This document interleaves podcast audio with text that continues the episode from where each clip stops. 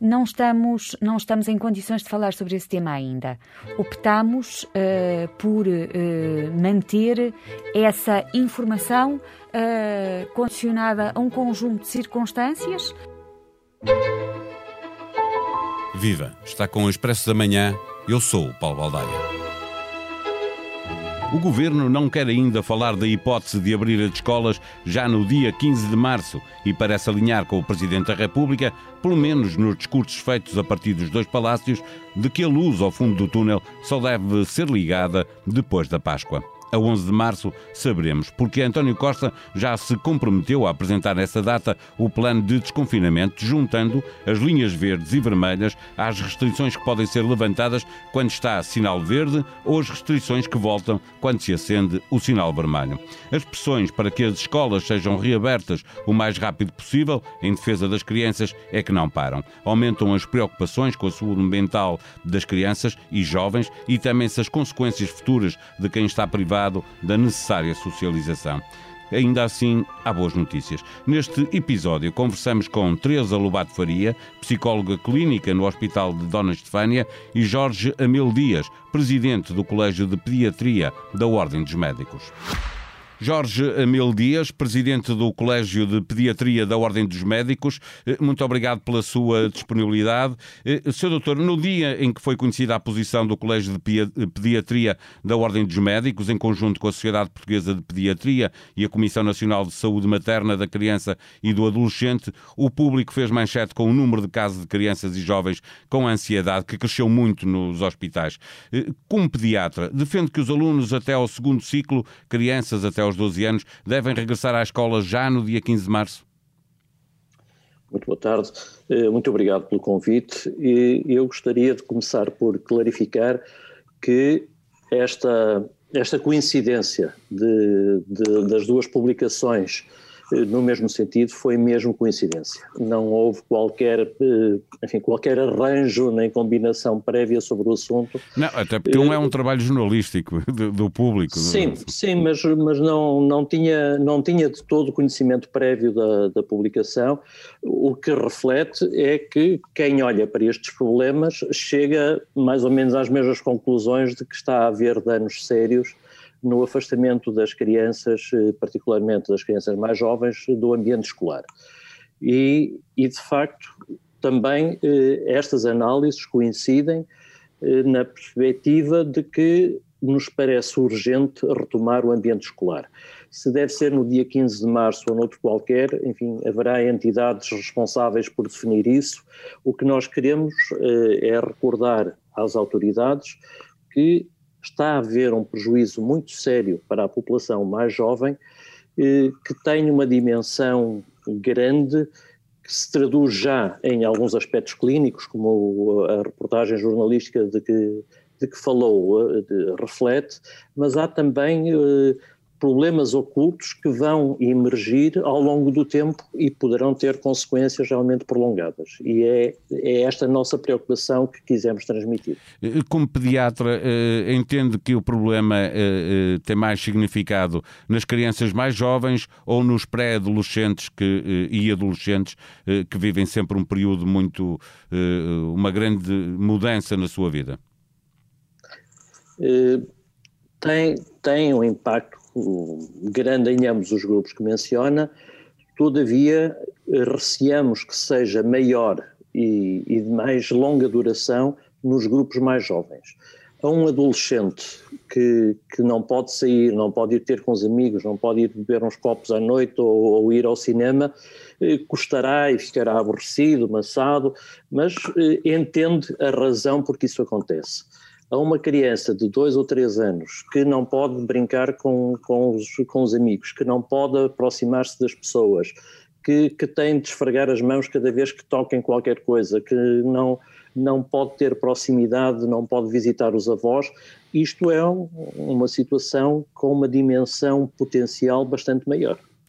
Eh, quando olhamos para uma, para uma criança, eh, logo aos dois anos, ou, ou depois em, em, fases mais, eh, mais adiantadas, na formação da sua personalidade está muito o contacto com o outro, o descobrir pessoas novas que lhe dizem coisas diferentes. Acha que também isso vai faltar nesta estrutura de personalidade destas, destas crianças que um dia vão chegar a uma fase mais adiantada da vida? Vai-lhes faltar alguma coisa, na sua opinião? Eh, bom, eh, é, é uma.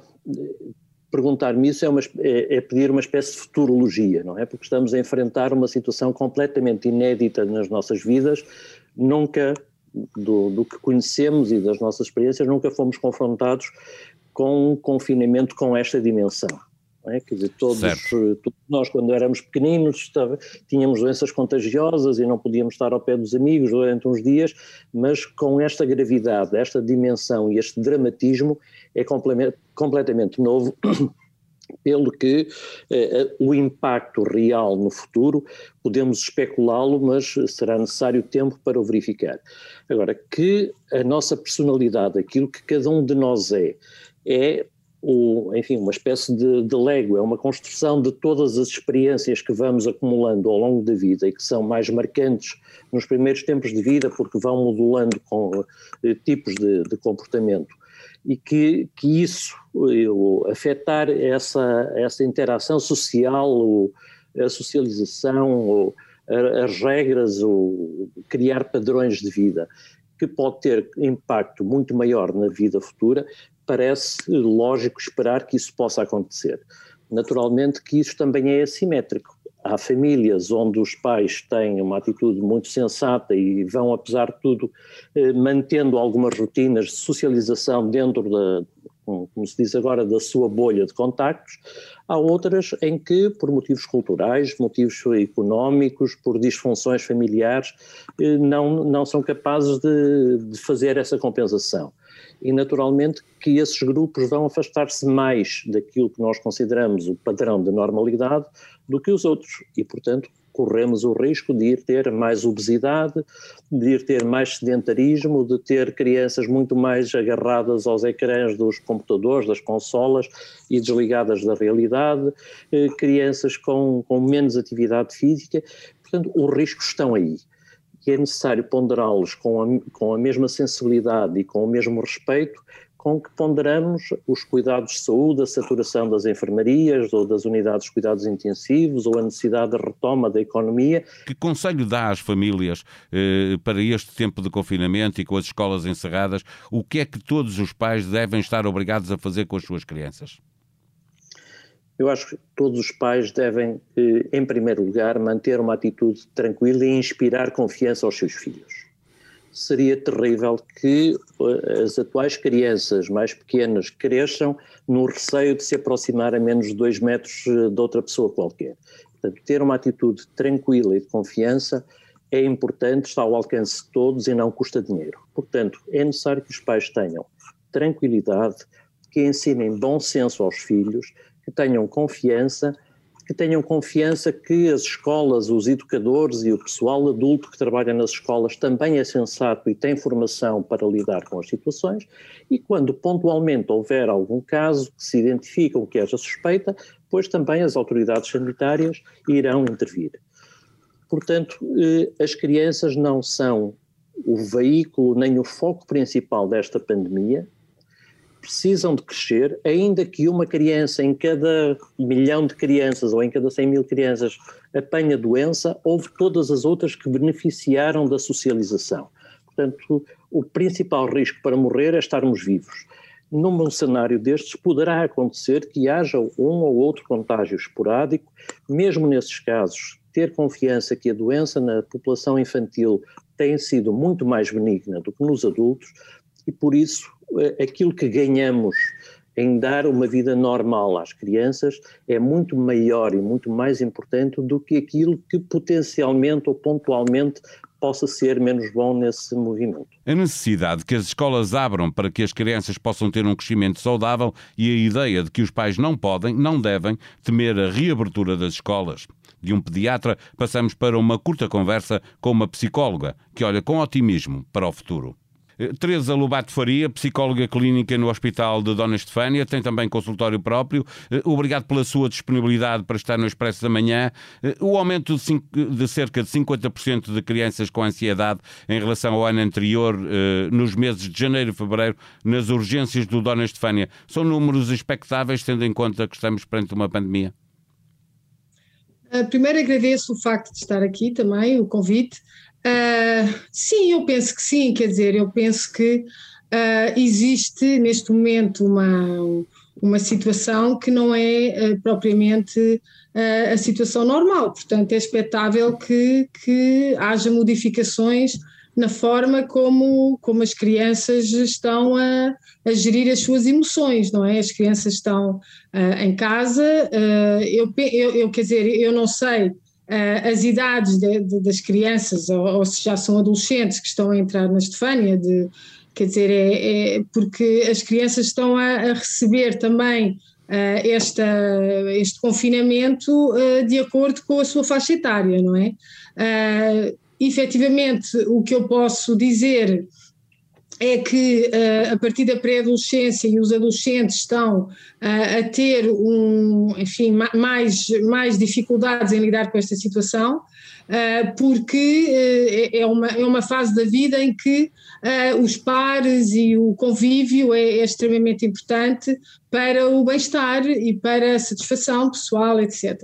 As crianças mais, mais novas, eu penso que os pais ainda são o, enfim, quando são, não é? E, e é expectável que sejam as figuras de segurança e as crianças que ficam em casa, enfim, até ao quarto ano, estão com as suas figuras de, de segurança, portanto, muitas delas uh, estão bem, a não ser que, claro, haja problemas na família que possam, de alguma maneira, levar as crianças a aumentar, uh, os, enfim, a, a, a, sua carga de stress e, e depois provocar uh, crises de ansiedade. Sem dúvida. Doutora Teresa Lobato Faria diria que uh, as crianças que já tinham problemas podem estar a acentuar esses problemas, as que não tinham podem estar a passar, isto de uma forma geral, bem por este confinamento. Sim, quer dizer, nós temos sempre a população clínica, que são crianças que já tinham problemas, e, e a população geral. Uh, eu penso que sim, que é possível que na população geral, as crianças que já tinham alguma tendência, uh, uh, pronto, a,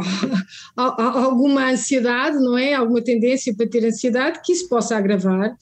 Mas também penso que na população geral, quando desconfinarmos e quando voltarem para a escola, uh, as coisas podem melhorar e, e, e, penso que, que, essas crianças terão capacidade para ultrapassar isso. Na população clínica, uh, portanto, crianças que já tinham problemas, Uh, depende, há crianças que beneficiaram com, com este confinamento, há outras que não, uh, porque também há crianças que beneficiaram com este confinamento uh, na população clínica, não é?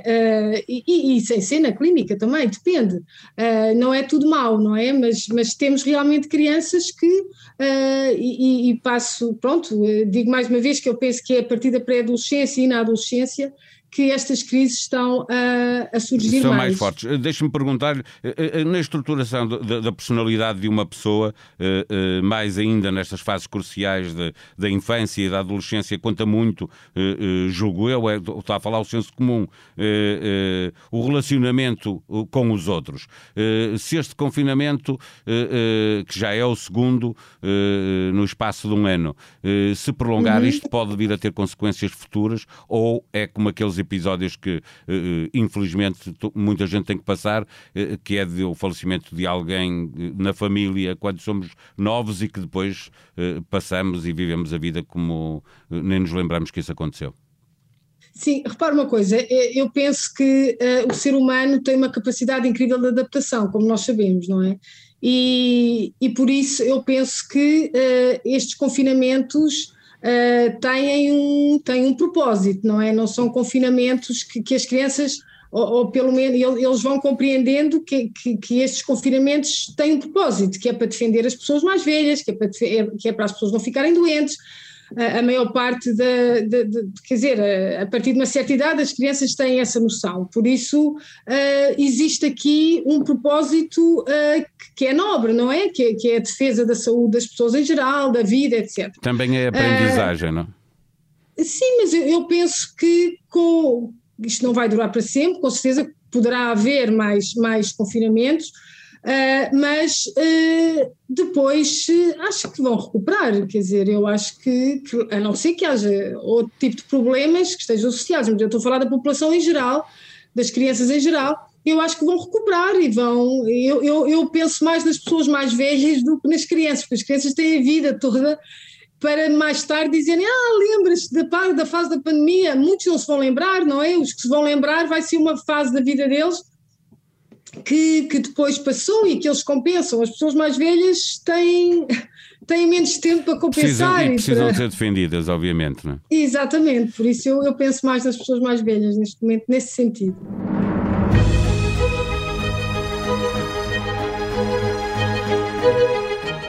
Hoje há almoço entre António Costa e Marcelo Rebelo de Sousa no Palácio de São Bento, residência oficial do Primeiro-Ministro, que convidou o Presidente da República.